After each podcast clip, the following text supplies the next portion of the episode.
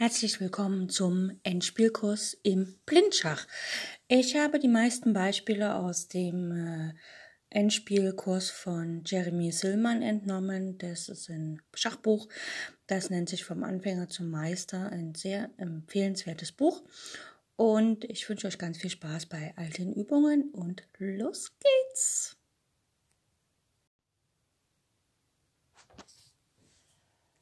Heute schauen wir uns die Lucena-Stellung an, allerdings mit dem Bauern am Rand. Ähm, wir haben folgende Stellung, die können wir uns gleich mal aufbauen, im Kopf oder auf dem Brett, wie ihr das gerne möchtet.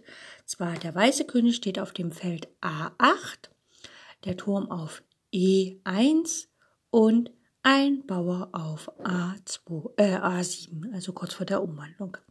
Schwarz hat den König auf F7 und den Turm auf B3. Weiß ist am Zug und die Stellung, die wir hier sehen, ist so ähnlich wie die Lucena-Stellung, nur unser Bauer ist hier leider ein Randbauer ne, auf der A-Linie auf A7 und der schwarze König ist auf der Läuferlinie abgeschnitten. Ne? Es steht auf der F-Linie, wo in der Grundstellung die Läufer stehen. Und äh, wenn der, also es gibt eine Regel, wenn der schwarze König fünf Felder vom weißen Bauern abgeschnitten ist, kann der weiße Spieler die Partie noch gewinnen. Also kann die Seite mit dem Bauern die Partie noch für sich entscheiden. Und wie, das schauen wir uns jetzt an. Allerdings der schwarze Turm auf der B-Linie macht natürlich einen fantastischen Job. Er hält nämlich den weißen König davon ab, einfach auf die B-Linie zu gehen und da mit dem A-Bauern den Weg frei zu machen. Wenn wir mal schauen, der schwarze König äh, braucht quasi noch vier Züge, um zum Bauern zu kommen. Er ist also genau fünf Felder vom Bauern entfernt und die Regel besagt, dass dann Weiß die Stellung für sich gewinnen kann. Gut. Weiß spielt hier als erstes Turm C1. Wir schauen uns nachher noch andere Wege an, aber wir fangen einfach erstmal an mit Turm C1 und der schwarze König läuft natürlich zum Bauern heran, er will ja da was für sich entscheiden. Turm C1 ist, wir versuchen wieder eine Brücke zu bauen, ja? Gut. Äh, Weiß spielt Turm C8, sein Ziel ist halt C1, C8 und dann nach B1 zu gehen und sozusagen den schwarzen Turm von der B-Linie zu entfernen. Schwarz läuft ran mit König D7 und Weiß spielt Turm B8. Das war ja sein Ziel. Schwarz spielt Turm A3. Er will natürlich jetzt nicht, äh, er will immer wieder Schach bieten, wenn der äh, König rausläuft. Und Weiß spielt König B7. Ähm, Schwarz spielt Turm B3. Ist logisch, er will ja, dass der äh, König wieder vor den Bauern tritt und äh, er kann ja die Umwandlung nur verhindern, wenn er immer wieder Schach bietet. Und der König läuft raus nach A6. Ähm, der Turm auf B8 ist von den Bauern auf A7 gedeckt. Das heißt also, hier kann der Schwarze den Turm natürlich nicht rausnehmen und der schwarze König selber steht ja noch auf der D-Linie, das heißt, er greift den Turm auf B8 ja gar nicht an. Gut, also König A6 von Weiß und Schwarz bleibt nichts übrig, er muss Schach bieten, Turm A3 und der König geht nach B6. Er deckt noch den Bauern auf A7 und läuft aber schon zum Turm heran.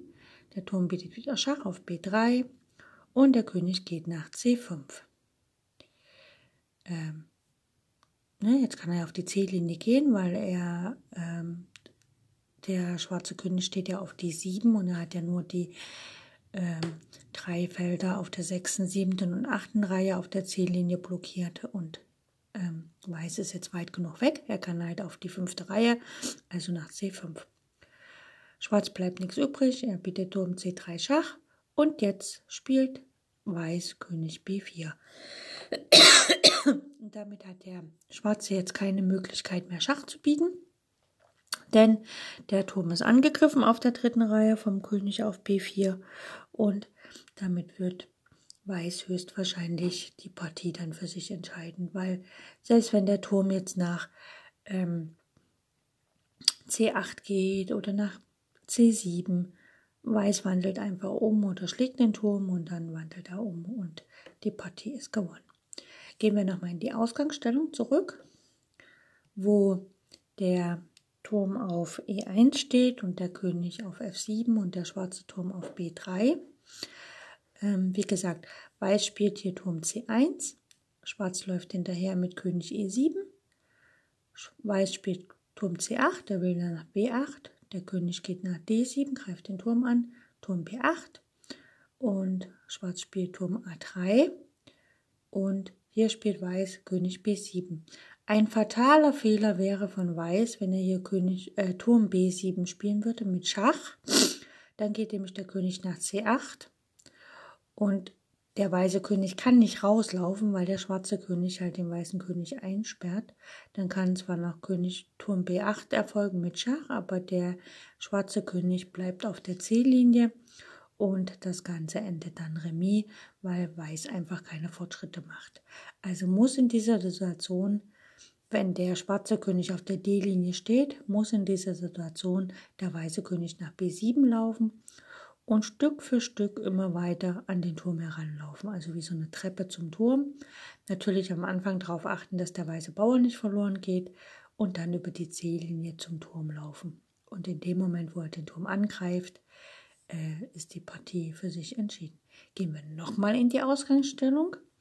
Wir haben hier Turm E1, der weiße Turm, der schwarze Turm B3, weiße König auf A8, Bauer auf A7 und der schwarze König auf F7. Wir hatten bisher immer geguckt, wie das ist, wenn der Turm nach C1 geht. Wir gucken aber auch, wenn äh, Weiß Turm H1 spielt.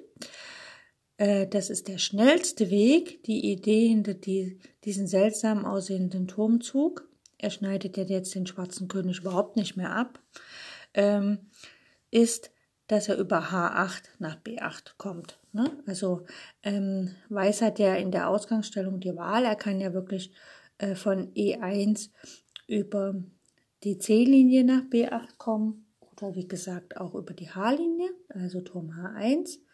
Und wir können ja mal schauen, wie das jetzt hier so geht. Wenn der König nach E7 wandert, also wie gerade eben, dann folgt Turm H8, also Weiß verfolgt einfach seinen Plan. Er möchte, wie gesagt, Turm B8 spielen. Und wenn dann Schwarz weiterspielt mit Turm äh, König D7, ne, Schwarz entscheidet sich für die offensichtliche Variante, die die meisten Spieler spielen würden.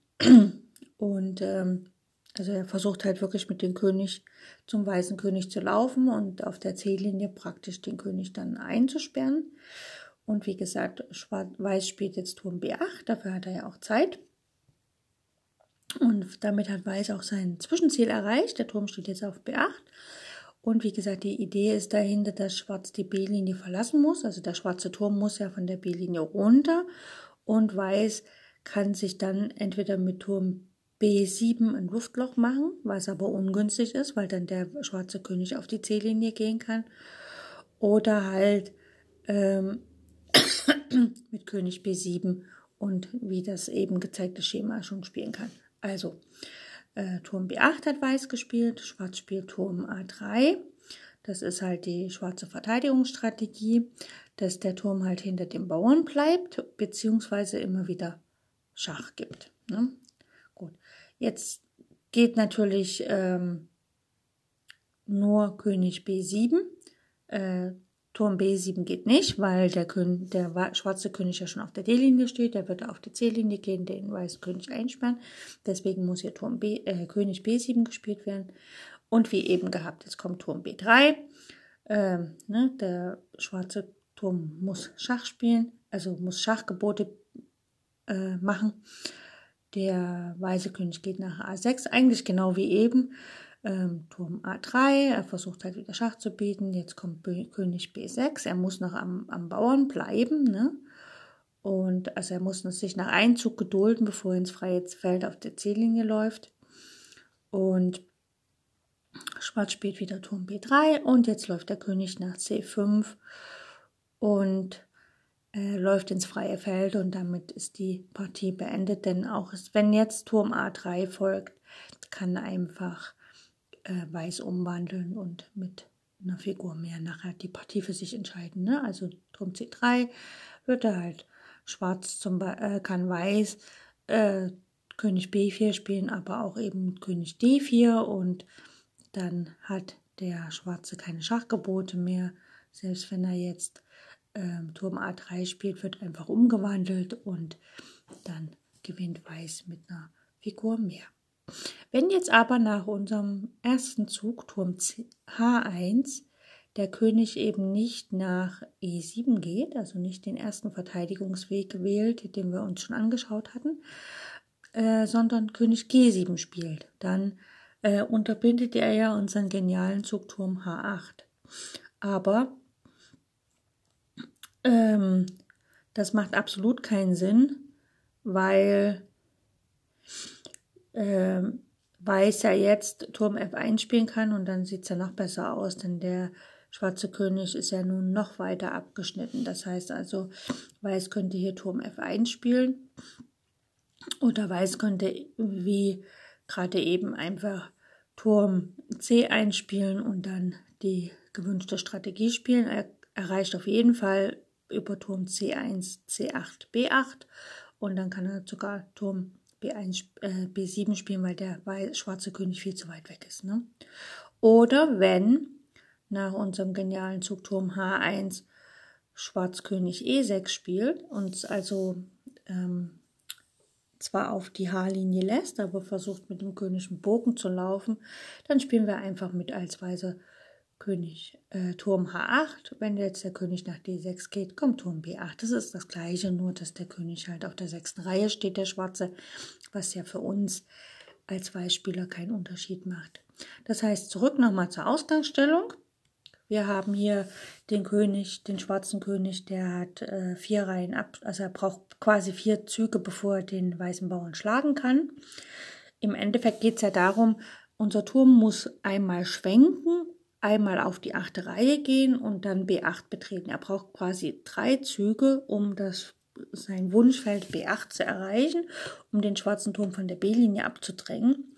Und Schwarz sollte in dem Moment, wo wir B8 betreten, mit dem Turm auf der D-Linie stehen. Das heißt also, Weiß ist jetzt dran, Weiß hat einen Zug. Also braucht 1, 2, 3 Züge, bis er auf B8 steht. Und Schwarz ist ja ein Zug später dran, braucht in dieser Zeit, bis wir auf B8 stehen, können wir mit der Abzählmethode, steht der König maximal auf der D-Linie.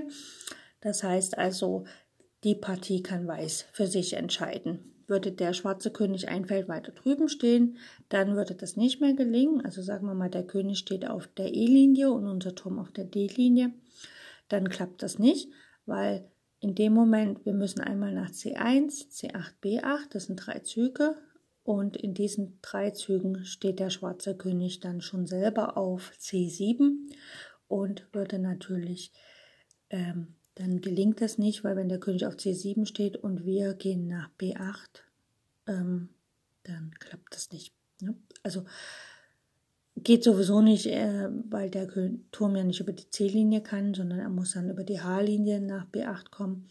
Aber wir können nicht nach B8 gehen, wenn der König schon auf C7 steht, der schwarze, weil dann einfach der Turm, ähm, ja, der Turm geht einfach zur Seite und äh, Weiß kommt nicht weiter, denn der schwarze König steht ja dann schon auf der C-Linie und lässt den weißen König nicht mehr raus.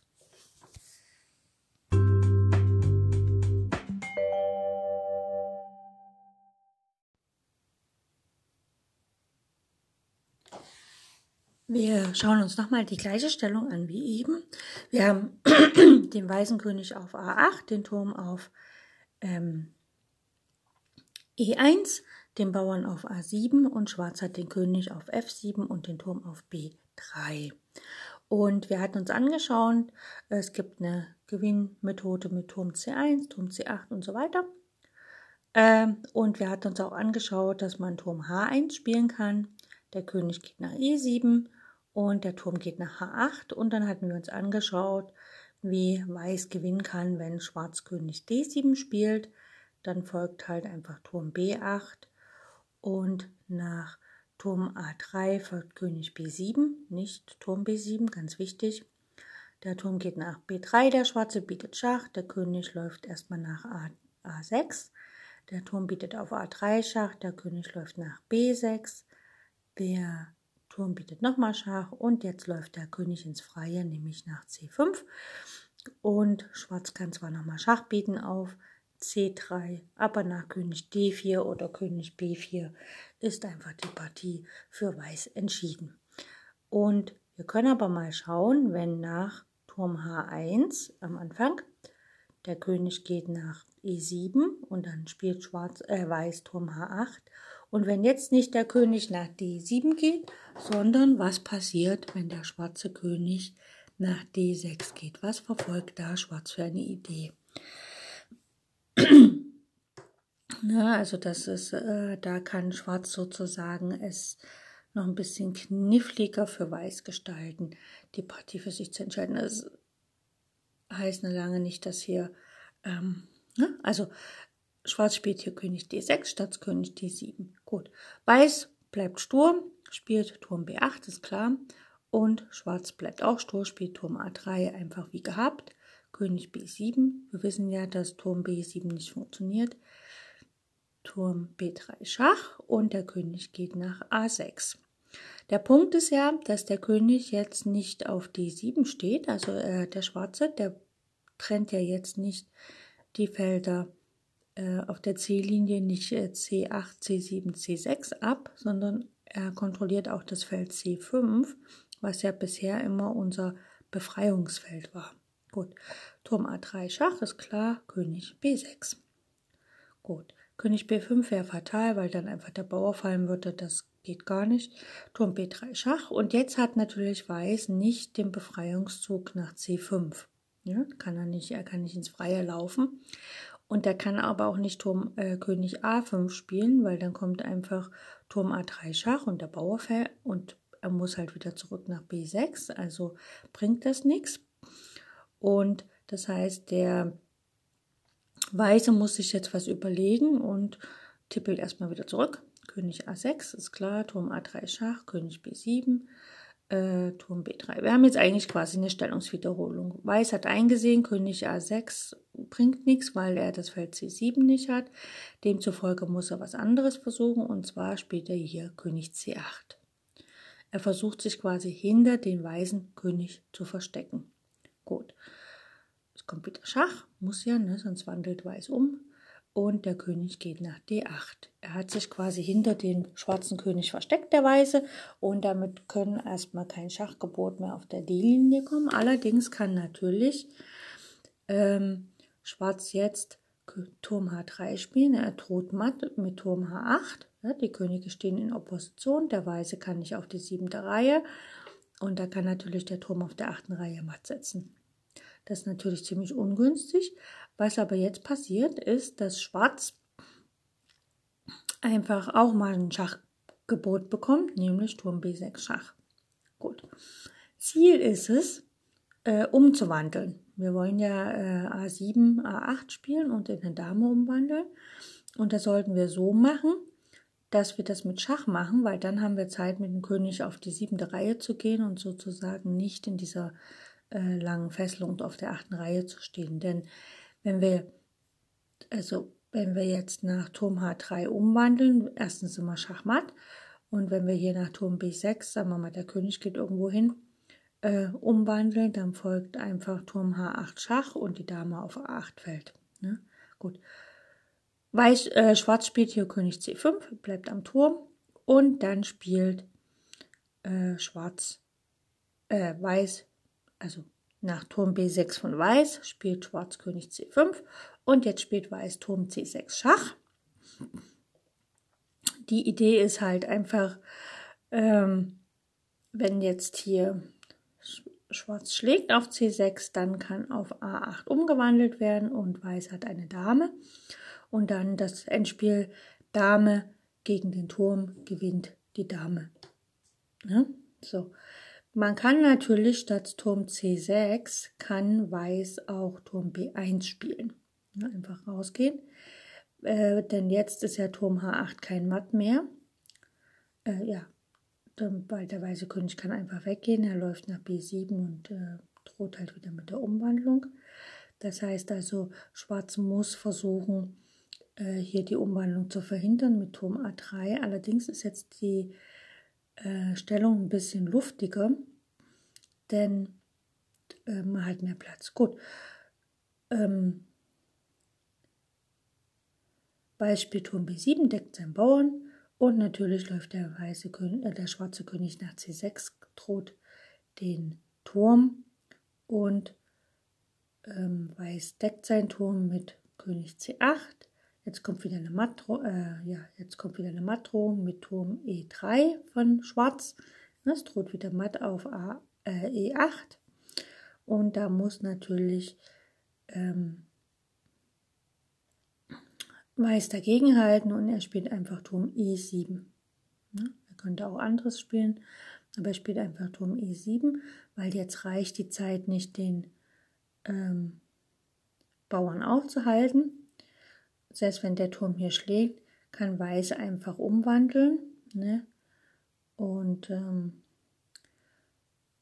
ähm, jetzt kann Weiß einfach auf A 8 sich eine Dame holen mit Schach und letztlich wird das Endspiel dann gewonnen. Ja. Man kann natürlich auch gucken, wenn nach König C5 in unserer Stellung, also ich hoffe, ihr habt das jetzt im Bild, äh, nochmal, ähm, gehen wir nochmal zum Anfang. Also ähm, Der schwarze König stand ja auf F7, der weiße Turm auf E1. Der Turm von E1 ist nach H1 gegangen, der König ist nach E7 gegangen von F7. Dann ist der Turm nach H8 gegangen und der König nach D6. Ja. Danach haben wir Turm B8 gespielt, ganz klar. Turm A3 von Schwarz, König B7 von Weiß, Turm B3 Schach von Schwarz und so weiter. Das hat alles nicht funktioniert ähm, na, äh, der nach Turm B3 von Schwarz spielt Weiß, also ja, also Turm B8 von Weiß, Turm A3, König B7, Turm B3 Schach und nach diesem Schach geht Weiß nach C8 mit dem König. Es kommt Turm C3 Schach, dann König D8 und Turm H3. So, jetzt bietet Weiß erstmal einmal auf B6 Schach und der König steht auf, der Schwarze geht nach C5. Die Stellung müssen wir uns merken, weil hier gucken wir uns jetzt nach mehrere Züge an. Wir hatten uns schon angeguckt, dass einfach Turm C6 Schach gewinnt, weil der König auf C6 schlägt und wir können dann in aller Ruhe umwandeln. Allerdings ist natürlich nicht der König verpflichtet, auf C6 zu schlagen, also der König kann auch woanders hingehen. Ne? Da hatten wir uns angeschaut, dass es auch für Weiß gewonnen ist, wenn Weiß König Turm, äh, Turm B1 spielt, weil dann muss er Schwarz wieder äh, Turm A3 spielen, der Turm geht nach B7, der Weiße, der König nach C6 versucht halt das, ähm, die Umwandlung zu unterbinden. Wir decken mit unserem König den Turm. Ähm, der Turm geht nach E3, droht matt, dann kann man den Turm auf E7 opfern, falls er genommen wird. Wandern wir eine Dame um. Das ist also kein Problem. Und wenn aber jetzt nach dem Zug von Schwarz König C5, unser äh, Turm steht auf B6, unser König auf D8, ähm, kann Weiß auch Turm B2 spielen. Das ist genau das gleiche, weil wenn jetzt Turm A3 passiert, spielt Weiß einfach wieder Turm B7, König C6 und dann König C8. Das hatten wir gerade, nur dass der Turm halt einfach nicht nach B1 gegangen ist, sondern nach B2. Das ist also kein Unterschied. Und wenn nach König C5, also unser König steht auf D8, der Turm auf B6 und der weiße Turm auf H3, kann Weiß auch Turm B3 spielen. Nämlich einfach gucken, dass der schwarze Turm äh, beschäftigt ist wenn dann der Turm nach H8 mit Schach geht, dann spielen wir einfach ähm, König C7. Ne, wir wandeln noch nicht um, wir spielen König C7. Und wenn jetzt Turm H7 Schach kommt, gehen wir einfach nach B8. Und wenn dann Turm H8 kommt, gehen wir nach B7. Wenn jetzt hier wieder Schach kommt, gehen wir nach A6. Und noch ein Schach auf H6, Turm H6 Schach und dann spielen wir König A5. Wir verstecken uns quasi wieder hinter dem König und wenn jetzt der Turm nach H1 geht. Er will ja hier auf A1 Schach sagen. Dann machen wir erstmal folgendes. Wir spielen einfach Turm B4, bauen quasi wieder eine Brücke und dann kann zwar das Schach erfolgen, das stört uns aber gar nicht, weil wir einfach Turm A4 spielen können. Ne? Wir haben quasi unsere Brücke benutzt und wenn nach Turm B4 kann Schwarz natürlich versuchen, Turm H8 zu spielen. Das bringt in dem Fall aber gar nichts, weil wir einfach Turm B8 spielen. Und wenn jetzt der schwarze Turm nach H1 geht, wieder matt droht, dann spielen wir einfach Turm C8. Dann muss der schwarze König von der C-Linie runter, König D4 von mir aus. Und dann kann man umwandeln auf A8. Auf Turm A1 geht man einfach mit dem König zur Seite, zum Beispiel König A6. Und wenn auf A8 geschlagen wird, können wir natürlich mit dem Turm auf A8 zurückschlagen. Und mit dem Turm mehr gewinnt man natürlich die Partie. Das heißt also in der Stellung, wo der weiße König auf D8 steht, der Turm auf B6 und der Bauer auf A7 und der schwarze König nach C5 gegangen ist und der Turm auf H3 steht, hat man mehrere Gewinnmöglichkeiten. Man kann Turm B1 spielen, wie gesagt mit dem dass man nachher auf E7 den Turm opfert. Man kann Turm B3, äh, Turm B2 spielen. Das ist genau das gleiche Schema. Ne? Turm B1 und B2 sind ähnliches Schema. Man kann aber auch den Turm opfern auf B3, was dann natürlich sehr interessant ist, weil der Schwarze kann ja nicht auf B3 schlagen mit dem Turm, weil dann wandern wir ja direkt um. Es ist immer Ziel, dass man nicht matt gesetzt wird und dass man natürlich auch den Bauern nicht verliert von Weiß. Ja, also da hat man mehrere Möglichkeiten.